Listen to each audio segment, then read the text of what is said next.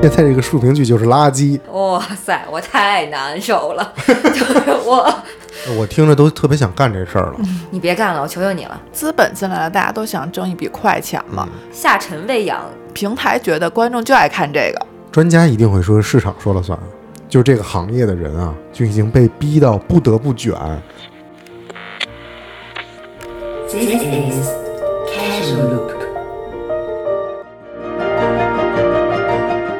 我们是开塞露，大家好，我是苏放，嗨，我我是爽，我是盼。想抢我的话，今天我们来开一个话题是什么呢？就是，呃，现在这个网络剧的演变呢，产生了一个新的东西，叫竖屏剧。或者叫小程序剧，嗯因为播放的平台大多数可能是在小程序上面看的，嗯，所以叫小程序剧。你们有看吗？有我，我嗯某种意义上讲，我还挺喜欢看的。哦，我是刷到过，嗯，就是一般你你刷别的短视频的时候，它可能中间会有广告，刷到过。嗯，啊，但是如果你要想继续看的话，你就应该就该转到别的平台看完整版。对，然然后后充钱，对，然后我就没有转哦，过。还还会这样呢？当然要充钱了。那他们为什么挣钱呢？哦，那和我理解上的不一样，就是我比较关注过的一些，就是有可能很多听众朋友们都看到过，叫做《遇见他》。那是什么？它是一个第一人称视角拍摄的，一个男性手持一个手机作为拍摄的工具，被拍摄的对象是他追求的一个女孩儿，然后一直延续有有个几百集吧，就是两个人的错综复杂的这种情爱的关系，各种的冲突。今天又认识了新的女性啊，然后明天这俩人又离婚了什么的，这个还还挺啊，确实追了挺长时间。它有连续性吗？有连续性，就是因为他们两个人的关系不断的升级，然后最后从到结了婚到分手，分手了之后还藕断丝连，挺逗的。但我觉得这可能介于短视频和竖屏剧之间，对，因为这肯定不是我们说的那种书评剧。对，因为之前短视频可能有夫妻档、闺蜜档，大家嗯他可能是有点像养成系，他希望你连续追，所以他就会更新很连贯的故事。呃它也有故事上的连续性，嗯，就是因为两个人的关系，就是我作为观众呢，我就一直想看这个女主，呃，是不是最后把这个招人讨厌的男主给甩了，然后他有没有新的生活？因为他在剧里面的冲突经常都是这男的他又没钱了，他又没有工作了，突然呢，这个女主就出现在他们家门口，又给钱，又买衣服，又送鞋的，然后这个男的呢，却总是各种的拈花惹草，今天又认识了新的女生，明天又又认识一新的女生，他总是这样不断的纠缠，然后增加这个用户粘性，让你天天都想关注这事儿。最关键一点，我觉得很多的受众啊是像我一样的，因为他这个第一人称的所谓短剧啊、竖屏剧也好，无所谓啊。他找的女主都是一个非常招人喜欢的一个脸孔，嗯。啊，包括现在我最最近在微信短视频里面关注有一个账号叫有希大人，然后这个账号呢就非常过分，他走的是这种女团的思路，情景呢设定在一间很平常的办公室里面，男主呢也就是说拍摄的这个第一人称的人，他是有希大人，他在公司呢可能是一个举足轻重，一个可能也不太重要的一个小角色，但是有可能，因为他从来都没展示过他的脸，观众能看到只是他一张胖手。他的公司前台每天会给他带早饭，他的邻桌同桌的女孩每天会给他买咖啡，还有一个他们公司里面搞直播的一个女的博主，也每天呃嘘寒问暖买饭，包括他的女主管，也每天对他无微不至的关怀。你就会发现，这个公司里面肯定是四个演员，就不同类型，有御姐风，然后小萝莉，然后成熟温柔，这不就满足男人的幻想吗？对对，对他这种受众群比较直接针对，但肯定也有那种反向，有女性受众群的。嗯，嗯，但我觉得这个不是我们所说的这个竖屏竖屏剧，就这件事儿对我来说，其实，哎，有好处也有坏处。就是我疯狂的被这些竖屏剧侵占我的大脑，嗯我可能每周要打开这样的试音文件有三到五个，每个里面有三到六个女性角色，可能我可以尝试。然后就发现这个剧情其实都一样，就你所说的那种，肯定不是我们所谓的这哦种官方的这种竖屏剧。嗯就有一个很奇怪的点，就是因为竖屏剧太火了，嗯。导致今年艺考的广播电视编导、播音主持、影视这相关的行业的学生们都开始筹备一个名词解释，嗯就是竖屏剧的名词解释。啊，就是已经有了官方的定义是吗？其实是没有官方定义的，但是为了应对这样的热潮流，在行业内已经开始有，比如艺考中心或者有呃权威的专家开始总结什么叫竖屏剧。哦，所以大概啊，现在我没有拿到这个资料，它大概的描述就是竖屏剧是以自媒体平台为，或者是说流量平台为主的播放环境，比如像抖音、快手、小程序。什么西瓜视频之类的，还有很多我不太了解啊。这是播放平台的方面，嗯，另外是形式上，它就是竖的竖屏模式的这个样子来拍摄。监视器拍摄现场的监视器也是以竖屏。哦，呃，还有就是它大概是每集一到三分钟，总共八十到一百集这样形成的一个才叫竖屏剧。就你说的那种，可能就是一种那其实就是常规的呃传统的这种连续剧变成竖屏拍了，并且把时长缩短了。它不能称为连续剧。嗯，我觉得咱们所说的连续剧，比如说像《贫嘴张大民》，嗯，他是一幕一幕的，他故事是连贯的，嗯但是在竖屏剧里面就不允许有深刻的、就是更大的场面，就是三十秒就给你一个热点，然后在每集的最后给你一个悬念，下一集勾着你想看完到底这个悬念是怎么回事，但其实根本其实哦虚惊一场，你再看下一集。嗯，它的最大的点就是让你上头，这样才能继续付费往下看。就是他的人物和情节，他是不会埋线的，人物也没有长期的这种人物弧光吧，相当于对他没有，他立不住一个角色，对，他只是一个刻板化的印象，这样一个人，他是一个霸道总裁，他是一个御姐，他是一个小三儿什么的，每一个人他都有一个标签，就很刻板印象的一个人物，然后让情节很快速的往下推进，推进到一个一个转折点。这样的话呢，你就想看这下边的这个冲突怎么发展，然后这样你就要付费，就相当于我们之前会看这种网文，嗯，然后网文它给你截取可能一两页，看到一个冲突的时候，它就让你去关注公众号完整版，看接下来的内容。它就是把网文视频化了。对，就是嗯，内容，我觉得可能跟以前的那些剧本和小说都是一样的，就是把它视频化、视觉化。嗯，还有题材上面，就真的是什么战龙啊，呃，男主复仇啊，哦女主逆袭啊，家族纷争啊，甜宠哦，是这样的。就看起来会很爽的那种。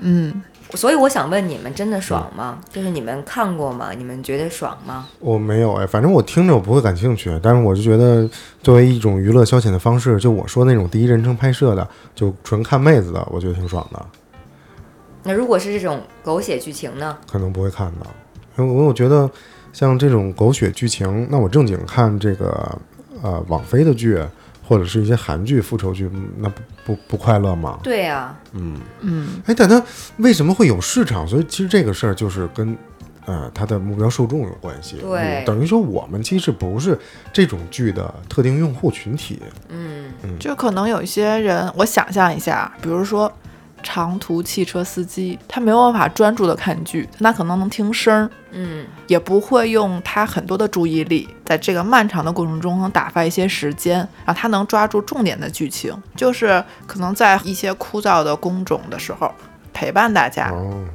还有像家庭主妇，嗯，他们可能除了围着孩子和老公转，其他的时候他也想有一些美好的幻想。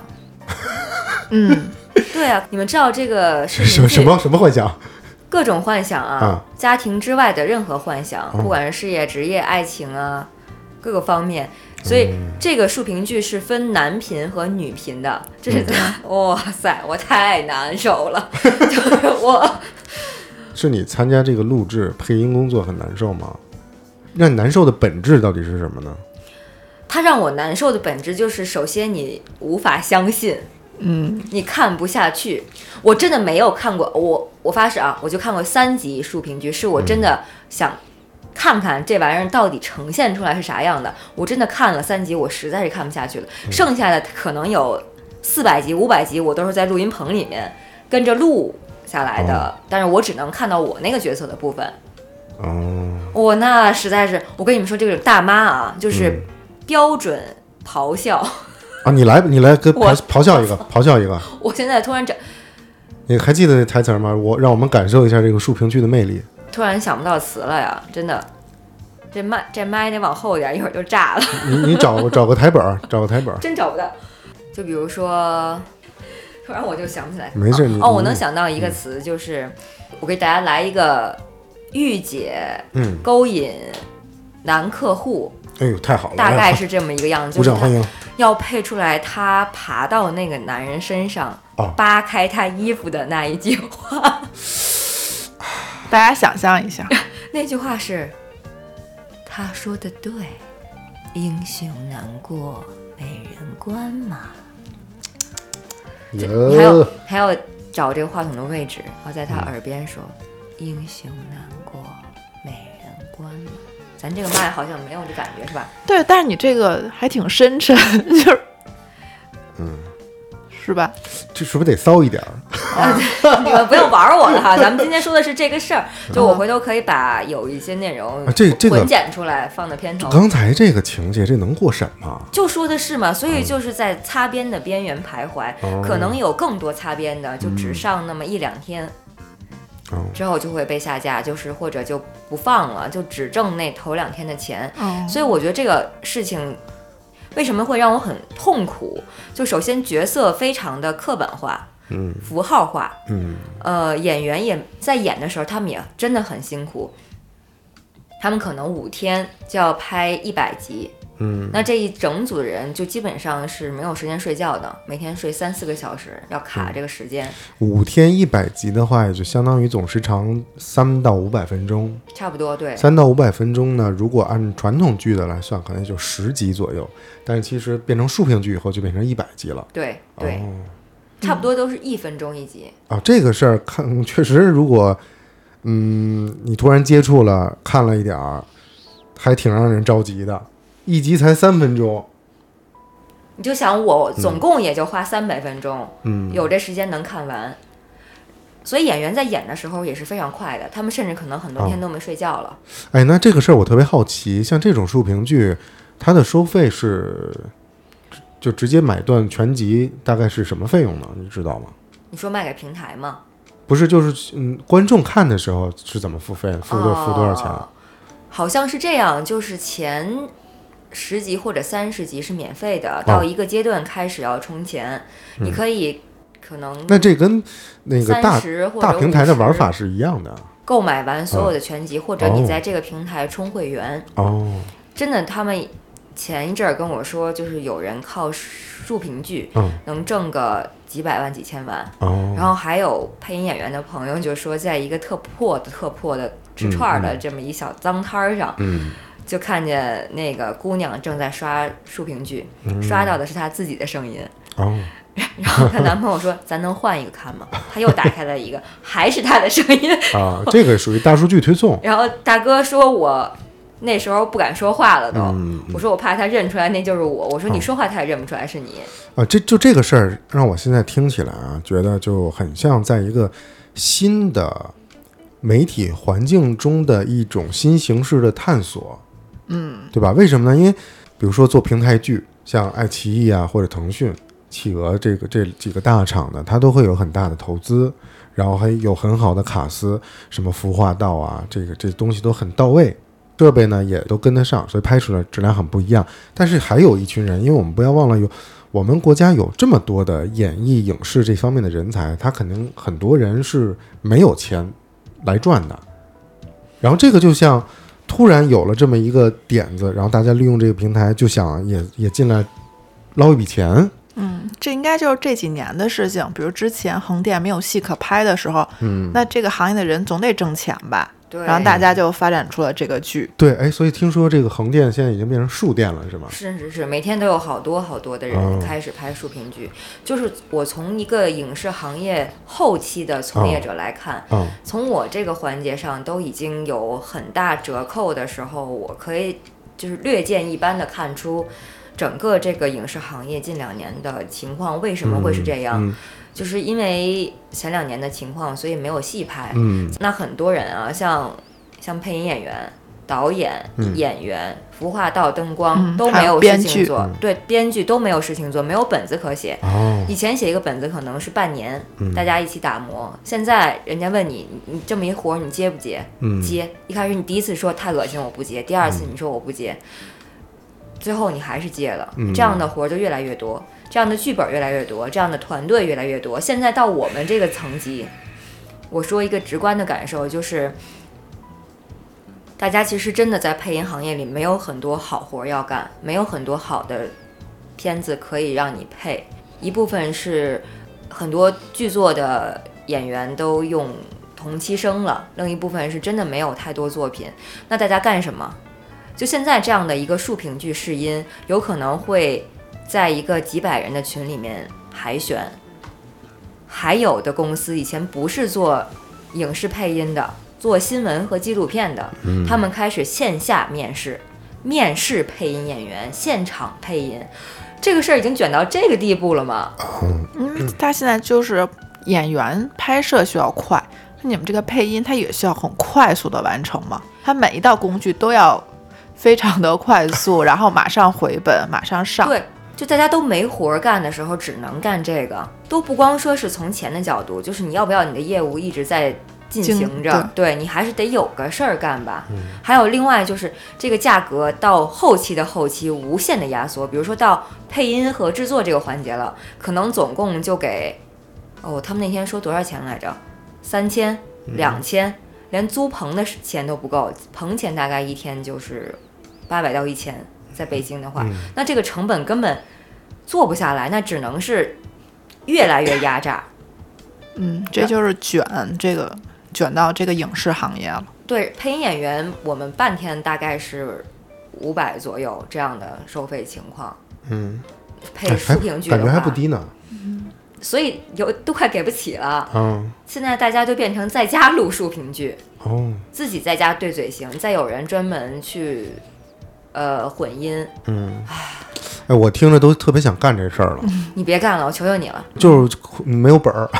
非常痛苦。那个你是打开文件，点开试音，开始录音，录音交上去，他们不中，中了去现场录，录完了。能明白那个？我懂，我我觉得这个可能我我已经就是看到你的痛苦面具了。这个可能就是在这个时代下新出现的一种载体，只不过这个载体在这个环境之中，它没有一种以很好的方式、很精良的方式在进行，因为环境的情况下，它一出现就是这种比较快速，然后质量比较低。哎，那你配音的这些竖屏剧我一个都没看过。是吗？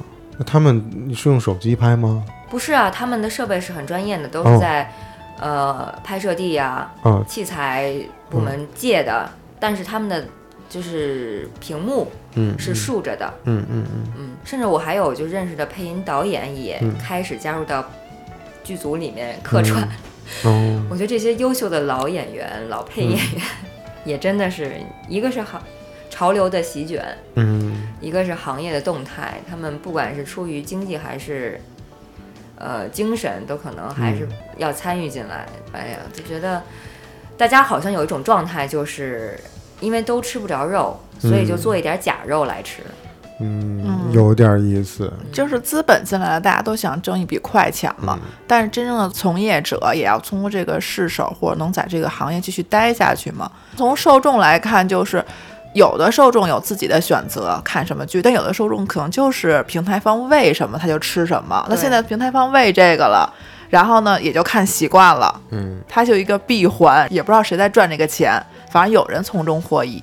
现在就呈现出一种写剧本的编剧、演员、后期配音这些，嗯其实是比受众水准高很多的。嗯嗯嗯，但他们在就不能叫低端喂养，或者是某一某种方式的下沉喂养一些不知道是在哪里的观众。嗯，然后我们也并不知道这些观众他们是不是真的喜欢，还是平台炒作起来了他们喜欢。哦，就是猜想，可能观众也想看点更高的，有可能。对，但是呢，平台觉得观众就爱看这个，有没有这种可能？是那所以到底是谁说了算呢？就是挣钱的人说了算呗，因为挣了钱的人就会觉得这能卖钱，那我就接着做呀。专家一定会说市场说了算。所以就很奇怪，像平台希望有更热的流量，更火热，能向投资方来要钱。嗯，那制作方肯定是希望平台能多给推流，嗯，你推的更多，我就肯定更火嘛，我就更牛。就每个环节的人都有他自己的欲望，就这事儿特拧巴，因为这个新媒体它火了嘛，流量都集中在那上面了。首先，传统的电视台没人看了，像歌华、机顶盒已经没人再拍那机器了，所以呢，很多自媒体呢，他会拍，嗯，比如说什么，举个最简单的例子吧，拼夕夕大家都刷到过，肯定在各种平台都刷到过它的广告，就是一个穿着一身红特别抢眼的一大姐，然后特别气愤地说：“什么？怎么还有人不知道我们平台的电动车只要九块九还包邮？”然后他说：“王总，对不起，我们广告已经做了，但是就是还还有人不知道，就有有点像类似这样的东西。你你看到过这个吗？潘？嗯，我看到啊有的时候我们的 Switch 之外九块九，为什么还有人不知道对有看到过广告，对广告，啊？就这这是不是他们带起的这股风气呢？而且有很多呃自媒体的竖屏啊，它都是嗯第一人称视角，然后屏幕就那么大，它只能放进一个人。比如说两个人在对话的时候，它就镜头不断的切，它也没有那种借位的关系来交代这事儿。晃悠是吧？对，就先拍甲，然后啪扭过来拍乙，然后再拍甲。当然，这个从呃镜头语言上来说也对，反正你观众能看明白是怎么回事儿。但如果再出现第三个人物关系呢，就是他的摄像机的摆位啊，然后远中近景啊，推拉摇移定啊什么那些，就就运用的怎么说呢？就没有那么专业啊，但是看起来他镜头语言也是能说上话的，也能让人能懂。其实我觉得还是怎么说呢？就这个行业的人啊，就已经被逼到不得不卷，不得不在这个竖屏的亚文化里面再闯一下。我我觉得更像一种尝试，也可能就是我真的不是那受众，咱们不是那受众，咱们接受不了这玩意儿。嗯，我觉得一是竖竖屏，它是一种形式，但咱们刚才聊的还是内容啊，对吧？对就是内容它也很狗血，就是如果你只是形式改变了，但是你内容可能是比较精良或耐人寻味的，我觉得大家也不是接受不了，或者说从业者像放这种配音，他也不是说就是不可忍耐，对不对？我对我也靠着这些在干活嘛。对，我觉得，嗯，不光是形式的问题，还是内容，它就是想带动起大家的情绪嘛。有些刚刚说是可能是一个做梦的题材，比较梦幻，但有些可能大家就爱看吵架，就爱看冲突，因为得他可能自己的情绪得到一种释放，而跟自己也没有什么关系。但其实我觉得这个事儿呢，嗯，有点像什么呀？竖屏剧的拍摄呢，有点像抽丝剥茧，他把你画面的主体直接给你拿出来了。因为你看，有很多网络上那种二创的东西，比如说他在二度创作一个呃 DC 宇宙的东西，或者是漫威宇宙的，他会把钢铁侠、美国队长本来是横屏，他把这主角就放在正中间变成竖屏，观众看的时候观感呢，你也就看到了这个主要人物，其实也够了。就是大家看剧不用看那么细了，你是这意思吗？对对对，就是因为太碎片了嘛，就太快餐了，大家都想要快。我现在有一个疑问，就是如果既然想要快，那干嘛还看剧呢？就别看了呗，剧不就是慢慢看的东西吗？在我看来啊，就是闲暇时间你没事儿，你你你消耗时间看的东西。但你既然都这么卷这么累了，你就别看了，干嘛还得逼着自己呃还刷这剧，而且好几百集？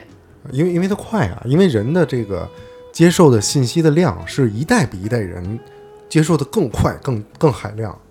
嗯或大家有一种信息焦虑吧，必须得看点什么。就反正这东西存在了，它肯定合理。对对，我我觉得是。就是像很多之前咱们不能接受，比如说网大这些，嗯或者短视频出来、某音出来之前，大家都不太能接受，现在也就成为大家的生活的一部分了。是，我觉得之所以有电影、电视剧、网大，那网大叫网络大电影嘛。嗯现在有竖屏剧嘛？还有咱们很古老一个词儿，咱们小时候不是有一个叫微电影的一个东西？啊，对，微电影。微电影对，有点像 video，微电影的本质是什么呢？就是干婚礼拍摄的。对对对，有点像，有点像加长版的 MV 的那对种感觉。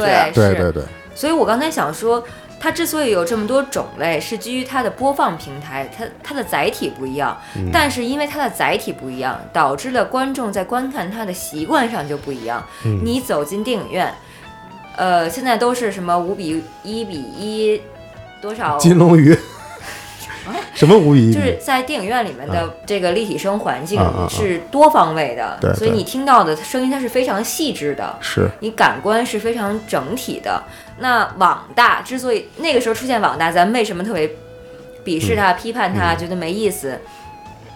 一个是它的播放环境，它既上不了电视，嗯没有央媒啊，没有地方电台的这种加持，没有那么强的审核，嗯它在网络平台上面传播，那你可能就是打开电脑，坐在电脑前面看。是那现在又有了更小的一个迷你的嗯视觉角度，对，就是手一个机。屏幕，嗯，所以小屏，不觉得人的这个视野越来越窄？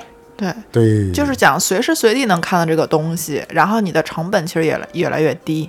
就是视觉变窄的过程中，嗯也导致了内容变窄嗯和内容的这种强刺激。你一个电影，你可以慢慢的沉浸式的感受；嗯一个网大，它怎么也有一个小时吧，嗯一个小时、一个半小时，它是个电影嘛，你也可以沉浸的看一看这个故事情节。但是当竖屏的时候，你就只能期待那个三秒钟、五秒钟的爆点。嗯，就是场景不一样了，就是从两个极端吧，比如电影，其实大家都是希望你去嗯走进影院的，其实你这要出门的，它是一个仪式感。对，你为这个看到这个东西，其实是不论是金钱成本、时间成本嗯都很高，嗯所以好多人后来不就宅在家里就不去院线看电影了。嗯，那这个手机的这个，就是你能在地铁上马上看到它，你也不用打开笔记本电脑，因为现在手机嘛。而且我现在坐地铁的时候看到很多人就是倍速看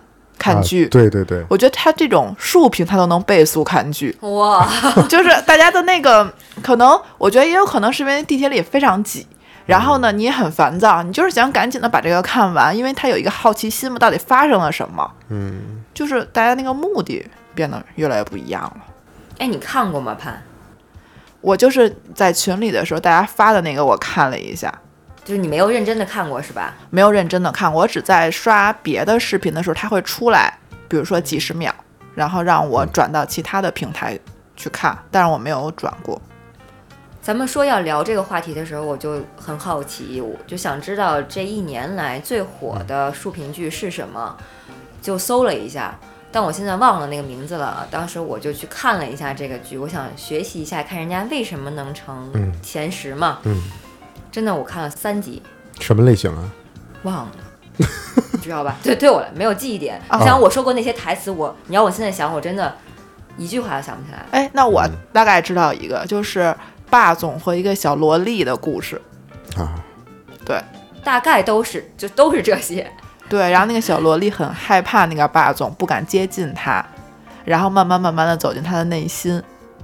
哦，对，看了一个大概这样的，我觉得就是网文嘛，风格、内容和语言表达都是都是一样的。但我其实有只给有的时候也在幻想一下，如果我现在是一个十四五岁的少女，她给我推这个东西，我觉得我或许是会是感兴趣的，我也觉得是因为我们小的时候不是也看了很多言情小说吗？对韩国假韩国言情小说也很多，对对啊，那个时候可能对这些就很感兴趣，现在我们就是看多了，或者觉得这些很无聊，但对于很多受众还是很有吸引力的。嗯，我还是比较热衷于那种，就 像我这种大叔看的，就看这个妹子。嗯，哎，但是那你是不是给了一个思路？如果现在这种书评剧多选一些美女来演的话，那一定是的。这些演员他们也没活儿干嘛。嗯。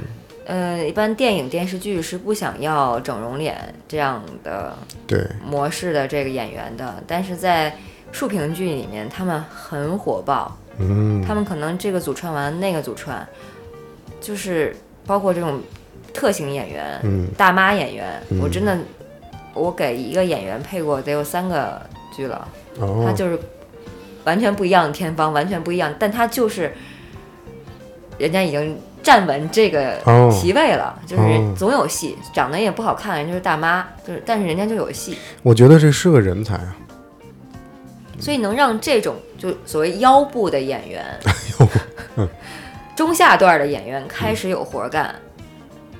嗯，这就是相当于演员中的行活嘛，每个行业都有这种，对吧？比如写手，他很多枪手啊，他当不了知名的作家，但他总是能写一些大家能看进去的文章。哎，所以说这个其实这个新新的形式，还给从业者真的打开了很多扇窗。就比如说他，呃，作为这个编剧，他可能是某个团队的，嗯，我所知道的啊，赵宝刚他已经自己不写本儿了，他是一个九零后的团队，每天在磨本儿，然后肯定在这团队里面有的是强一点的能力，有的能力要弱一点儿，因为淘汰制强一点的肯定吃的多一点儿，然后弱一点的肯定就不行。但现在似乎就是这些可能稍微弱一点的，写这种短平快的东西，嗯，就就会有市场了，对啊是个好事儿呢。不能说是好事儿吧，但是你其实作为这种创作者来说，嗯你总是写这种剧的话，其实是很伤你自己的功底的。是的，这个是就是吃饭嘛，那也也没毛病，这是。嗯，因为因为我就是要吃这碗饭，那你可能磨本儿，你可能一个月、半年你磨一个电影，你磨一个影视作品，我这个我天天写，写完就直接拍了。对这个时代确实是需要一个故事的时代，因为很多编剧不光写这种竖屏剧，然后之前有网大，还有一部分编剧他们都在去写了剧本杀。对，对对对，就是哦编剧他其实有很多活儿可以干的。是是是，还真的是。我曾经啊、呃参加过一个饭局，那个饭局呢有一个导演，然后有一个可能是嗯算制片吧。那个饭局他们其实就是想想来拉投资的，题材呢是一抗日剧。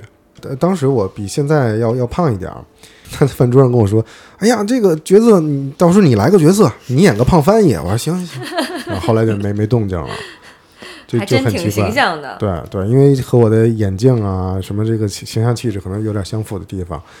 但我就觉得，因为因为我对网大这种事儿呢，本身就天然的无好感，因为它的题材无非就是抗日、玄幻、穿越。嗯，我之前在一个网大的工作室兼过职，哦，真的吗？小对。嗯，其实我觉得写网大也蛮难的那。你是你是写的那个人吗？对，我是跟着一个编剧，然后我跟着他学习，后来开始写。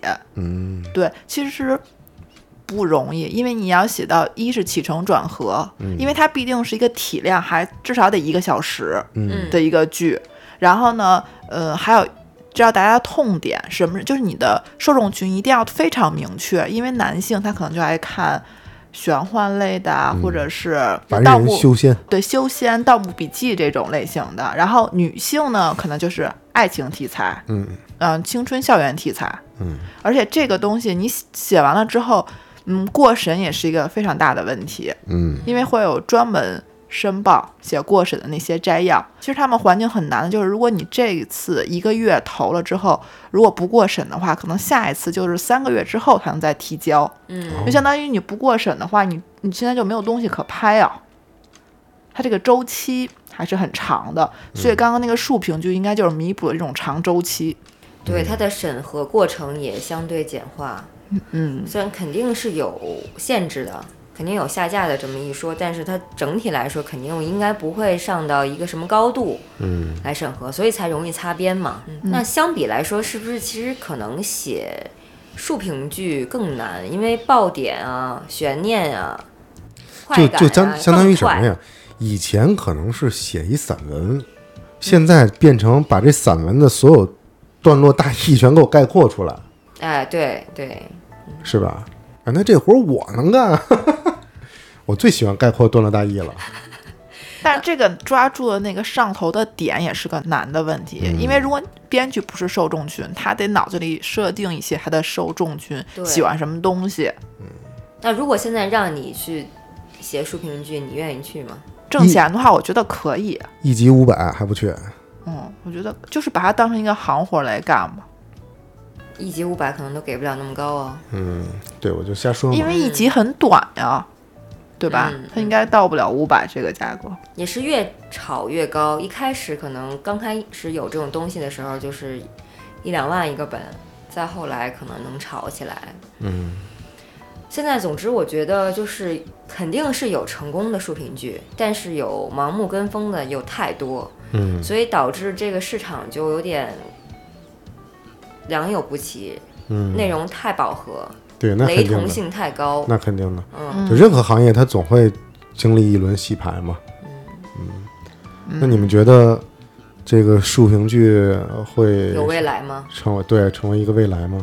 我还挺期待的，我想看看它能发展成什么样。我觉得是有未来的，只不过这个过程中肯定会经历优胜劣汰嘛，嗯把能抓住大家那些痛点的剧，可能稍微精良一点的留下。嗯，而且我现在我觉得说的咱们有点优越感，就是咱们所谓那些精良，或者是咱们觉得有意思的剧，可能别人并不觉得有意思。就是咱们的受众非常广，咱们不是受众群，咱们可能有点站在所谓的有点高位来看。嗯，其实我有一个想法啊，我们聊了这么多，然后我突然想到，以前有一个小成本、小制作的一个团队，他们的成名作叫《毛片》。好像听说过耶。对，毛片这个团队呢，是一群纯纯的影视爱好者。他们的第一部剧呢，就是叫这个名字，毛是呃皮毛的毛，片是骗子的骗。嗯这个团队里面人呢，全都不是有名的演员。然后他们的这部剧呢，就是呃几个主角啊，是一个呃用北京话说是佛爷，其实就是小偷小摸的。整个剧呢，他们全都是自己创作，也没有知名的编剧，也没有导演，包括摄像啊，整个设备，就因为你最后呈现的作品，你看它的制作呢就没有很精良，比如说画质啊、调色呀、演员的服装啊、道具都是一看就很低成本的，但是他们牛的地方在哪儿？就是它的剧情，嗯，几个小毛片、小毛贼，最终卷入了天大的骗局和国际的犯罪团伙进行了斗智斗勇。其实我觉得这个东西如果发展到后面，如果很好的话，一定是考验编剧的。嗯，他有特别好的故事，才能把这种低成本、低制作的风险给背回来。但我觉得咱们这聊的和刚刚聊的不是一个事儿，因为现在搞书评剧的这些人是为了挣钱，嗯他不需要那么精良，他就是需要下沉市场，看的人越多，基数越大，他越挣钱。对跟咱们追求的这种精良，它不是一回事儿，我我给你翻译一下，其实你就说现在现在这个书评剧就是垃圾。也不是垃圾。那你说存在即合理，那开始。嗯大家对抖音这个态度，或者快手，但是快手它的用户量有多少？啊，我仍然认为抖音、快手这些平台出产的大部分内容，可能百分之八十到九十都是垃圾，但是它确实存在有有竞品，确实有精品。它是个概率问题嘛。我觉得就是农村包围城市，嗯，竖屏剧、快手都是农村包围城市。其实大多数觉得这个精神引领是由高向低的、自上而下的，但其实可能在我们就是所谓这种站着说话不腰疼的状态下，嗯也忽略了很多嗯三四线城市其他的一些人群，就他们可能没有机会看到电影，或者他们没有那个习惯去看一个文艺片。对你说的特别没错，就好像一块蛋糕啊，这块蛋糕呢，其中有一小部分是 iPhone。然后剩下很大一块蛋糕都是什么步步高啊，各种乱七八糟。就这些蛋糕，它总总也会有人吃，不能这么说一定有，人要挣这个钱。就是那小块蛋糕现在也不是 iPhone 了。就是大家对于 iPhone 的评价也，他也不觉得它是珍贵或好的东西了，啊没事就你懂吗？就随便举个就例子说嘛，嗯就咱们现在的评价，而且我觉得不光是三四线城市，你就看咱们周围，哪怕咱们父母看那些东西，你有时候会都你都会觉得就很吵，为什么要看这个？但它就是迎合了父母的品味嘛。我觉得我们可能这个就是一个娱乐方式，我们可能把这个娱乐方式看的有一些严肃。那，呃，玩牌，大家以前觉得不务正业，那就是很最大基础的娱乐方式。那如果说把它比喻的更脏一点儿，我觉得那看电影或者是看话剧，可能就是高级一点的青楼 竖屏剧可能就是街边儿的水准。大家图的如果都是一个爽，那这个是否沉浸式的状态是不一样的，所以就是都能存活。行，反正你你说那个竖屏剧就是录像厅呗，就不是电影院，是录像厅。不是更快速、更便捷能达到的爽感。嗯，对我现在唯一可能作为观众来说，我为什么我不是对它这个内容觉得怎么样？因为肯定有好的内容，而是这种方式想要避免的点，就是怕自己越来越快，越来越快，没办法专注。嗯，可能就是我觉得我我的大脑其实是不受我控制的。我现在唯一的方法就让它避免先接触到这些东西。你的大脑不受你控。就是其实它是不受我控制的，你的专注，你想要专注，其实哦你有的时候是专注不了的嘛，对吧？你以后会越来越受这种新奇快的东西影响。然后现在我就是尽量先不接触它。我看到一篇报道，上面写有女性的后期剪辑师竖屏剧的，就是因为受不了内容的炸裂、痛苦辞职，就是她实在是，就连这些创造内容的人都已经不信，不是已经是至始至终的不信。他们如何去创造更好的梦？就是这个，当时看到这句话的时候，我特别有同感。就是在我努力的去配这一句又一句的台词的时候，心里是很拧巴的。嗯，那我我好奇问一下，你是配男频剧的时候更难受，还是配女频剧的时候更难受？我想想，其实有时候我们不知道那是男频剧还是女频剧，我们只能看见那个部分。据说是男频剧，或者据说是女频剧，然后我们录的时候也不是所有演员都在一起，就这个时间段你来录，你只看你这个跟你有关系的这些画面，所以嗯嗯都不爽。呃，比如喊的时候都会要很直给，没有内容的这种说话，而且演员的口型、动嘴的速度也都非常快，因为他不需要好好说话。嗯，那你就要在他仅有的嘴型里面赶紧把他要表达的话表达出来，还要直给。那那有没有未来一种可能？上次我们聊这个 AI，那如果这种不需要情感的，那它会不会这种配音被 AI 取代？那我觉得会会很怪，因为你是还是有人在演的，他一定有情绪，但是 AI 它模仿出来，可能情绪还是到不了那个位置。它可以模仿的是没有画面的，我觉得 AI 是可以做到的。但有画面的，因为呃画面现场的变化调动都很快，可能当时改词，可能临时切镜头，AI 它是啊，我懂。我我刚刚那个点就是我想想象特别诡异的点，就是因为这些剧情都很很奇葩，然后再用 AI 来配，就感觉就是一群骗子弄了一个东西，然后来哄骗这些观观众。我觉得这个这个行业整个就很诡异的感觉。那就所有的剧最后都拍成喜剧呗？那还不是弄一些机器人来演呢？哎，真有可能，真没准儿以后就我们看都是机器人演，嗯，机器人剧，那不就回到以前的布偶剧了吗？嗯，interesting，好吧，这就是我们这期的节目，好吧，谢谢大家。嗯，一二三，拜拜。